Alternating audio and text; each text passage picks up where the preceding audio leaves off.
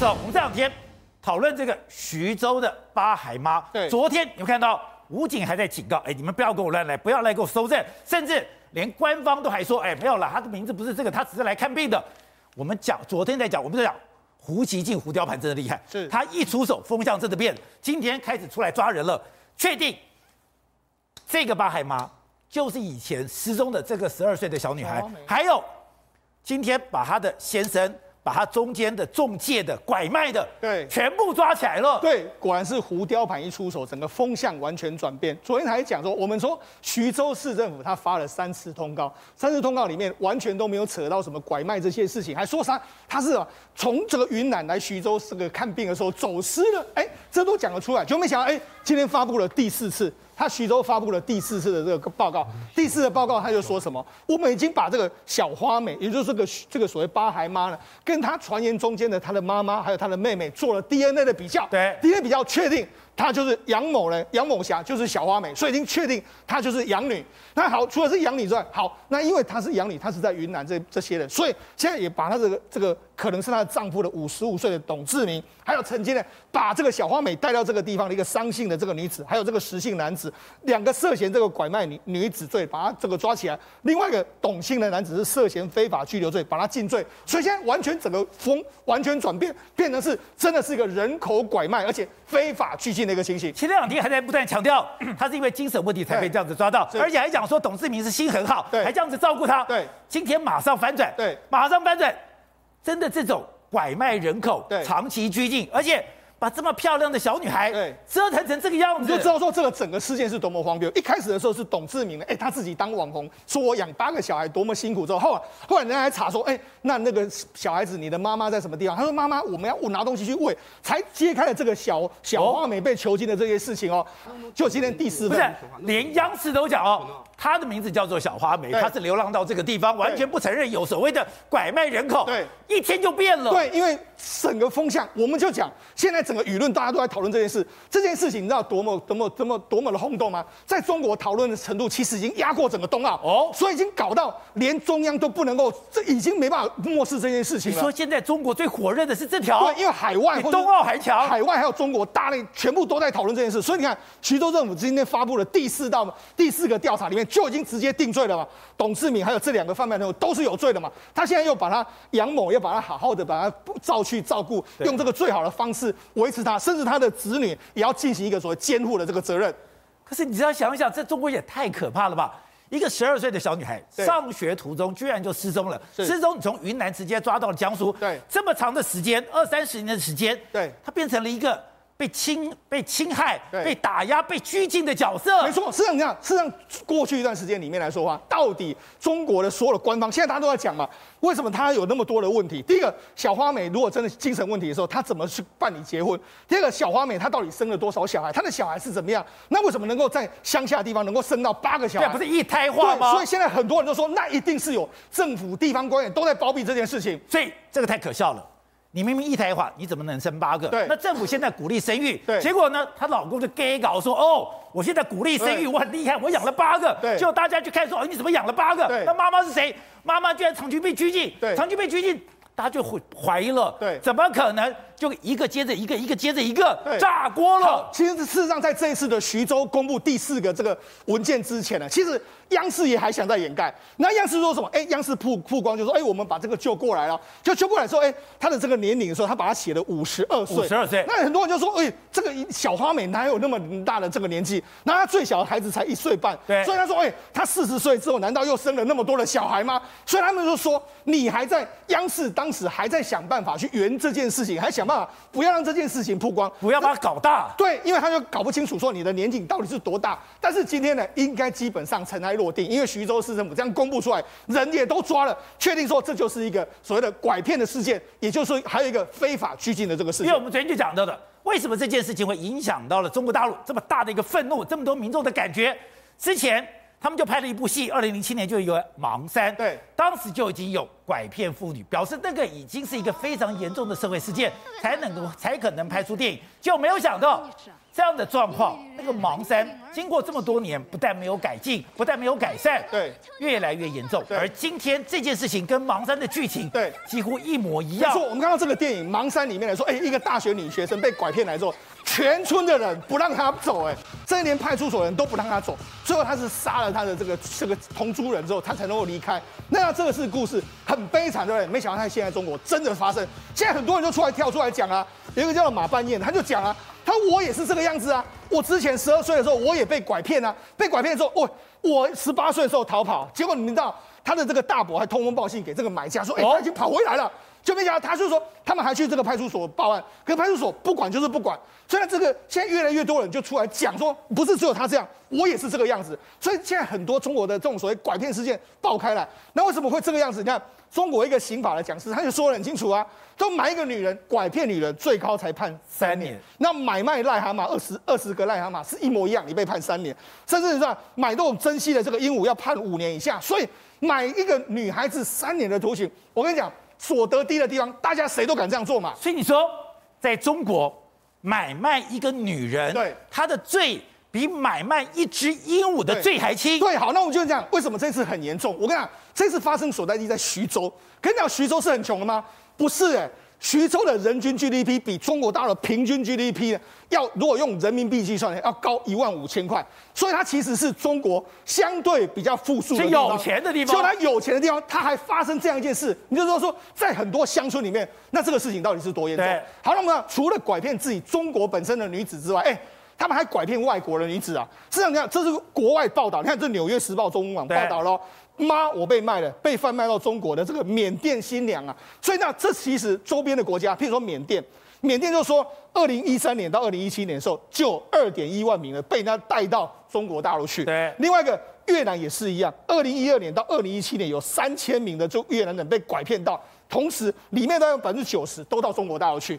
那你跟我讲，北韩也是一样啊，北韩很多女子都说，哎，我们想要逃到中国去，对，就逃到中国去之后，哎。被人口贩子抓到之后，他就把你拐骗，把你卖到别的地方，甚至还说，因为她长得比较漂亮，他要卖她的这个第一次的时候，哎，她的哄抬价格比她母亲更高，所以他是整个这种状况，国外的媒体都把它报道出来，就不是只有中国本地的这个这个所谓拐骗的这个事件。所以你说，你第一个你拐骗中国女人，拐骗中国女人，现在大家有意识到了，现在有点紧张了，你现在拐骗你周边国家。最近越南呢，刚好有一个故事，也是跟那个拐骗到中国非常像，就是像这个女子，她叫阮金涵。阮金涵为什么呢？因为她在几年前的时候，她就说，哎，认识同乡，同乡就说，哎，那我们到中国去。结果她就坐了这个同乡的车子哦，没想到她就被拐骗到中国。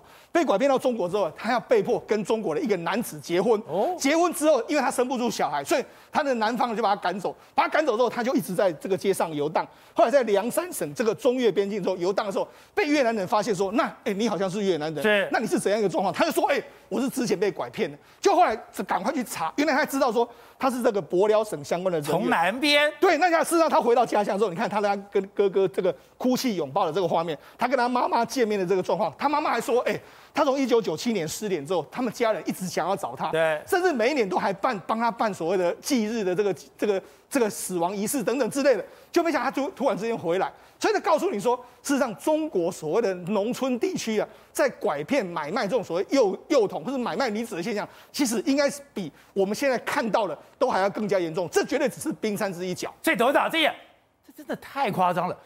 昨天整个故事听下来，我真的觉得毛骨悚然。可是中国的官方还不断的压制，不断的说没有这回事，你们都错错了，不断的发通报。结果没有想到，一天之间猪羊变色，然后呢，变成之前。所有人怀疑的都是真的，对，结果发现现在很简单。中国今天公安宣布很清楚嘛，这个小花梅的父母双亡，她还有一些亲戚在。对，结果居然立刻用 DNA 一天检查出来，她就是这个云南小花梅。以中国现在的技术，一天马上就可以查出来了。查出来了，结果确实就是云南这个小孩，然后从云南被拐到江苏，走遍了中国大半个中国。拐卖十二岁，十二岁的小女孩去上学以后就不见了，不见以后，他这几年他到底过什么日子？然后你看他总共生了八个小孩，他多久生一个小孩？他们几个男的共用这个女的，然后到搞到这个女的现在这个女孩现在变成神经失常，然后牙齿剩九颗，他现在央视央视还帮他骗人，说这个是牙周病变九颗，明明是打掉剩九颗牙，打成九颗，所以这个这些人他对这个女孩子会对这个女人态度到底是对待是人还是动物？所以你知道这个是人间炼狱啊！有人被拐骗进来，有人被欺凌，有人被殴打，结果这个村庄的人是全力帮忙隐瞒。村庄的人隐瞒无所谓，还最重要的执法单位的公安单位根本在帮忙隐瞒，这才是可恶的事情。他执法单位在保护这个这个村民，因为这个很现实，他执法单位面临到一个很现实的问题啊，他现在在这个村子里面。这个男，这个男人，这个没办法结婚啊，对，他没办法娶老婆啊，因为他就是他是文盲啊，他一个月赚钱就赚几百块人民币，要怎么办呢？所以他们就三四个人凑钱买一个女的，一千块两千块，然后大家一起用。那这个东西他如果不把解决这个问题的话，那就变成他的公安的社会问题啊。所以公安面对这个问题的时候，他就跟着搅和在一堆了嘛。对。所以你看到这个徐州丰县这个地方的公安多坏，他连续三个新闻稿，而且第三个新闻稿是新华社。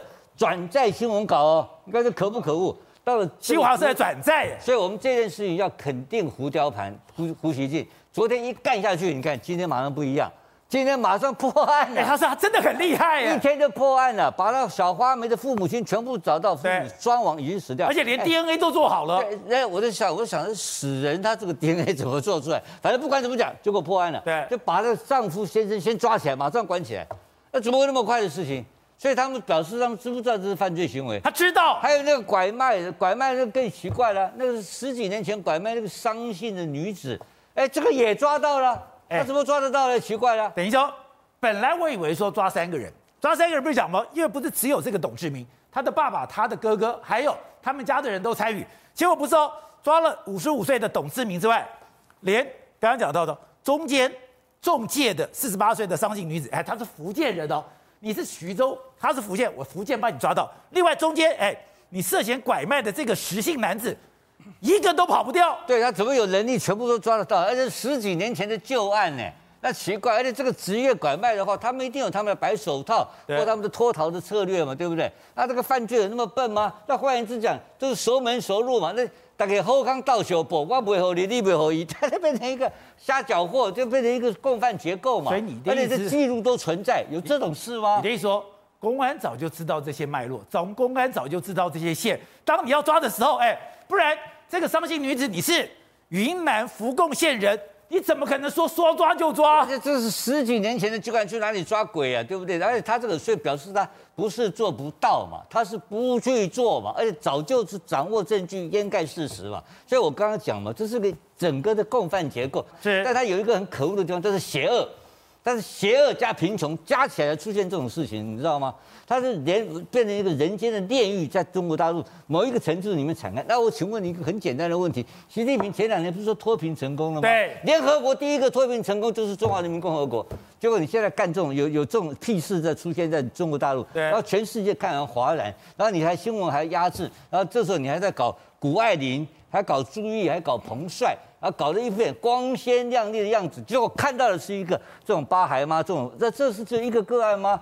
当然不是，这摆明的就是你这个政府在为恶，这个非常恶劣，然后老百姓完全没有道德感，那这个国家它的人民的基本道德荡然无存，这多可怕的国家！这个还跟我们交往，还跟我们统一，不是吓死人了？你可以从香港流货卖台湾了。你前两天你也就点出了一个。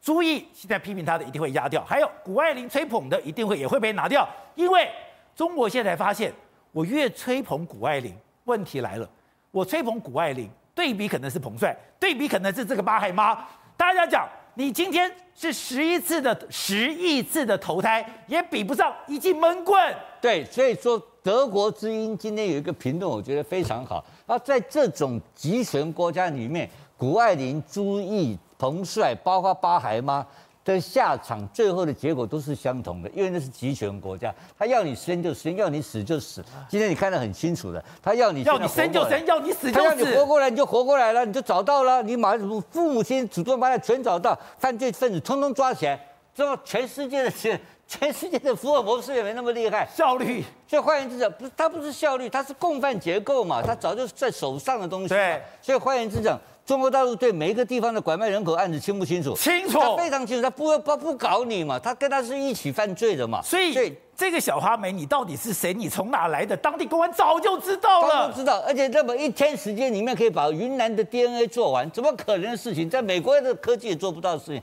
他早有档案在手上。所以这种公安呢？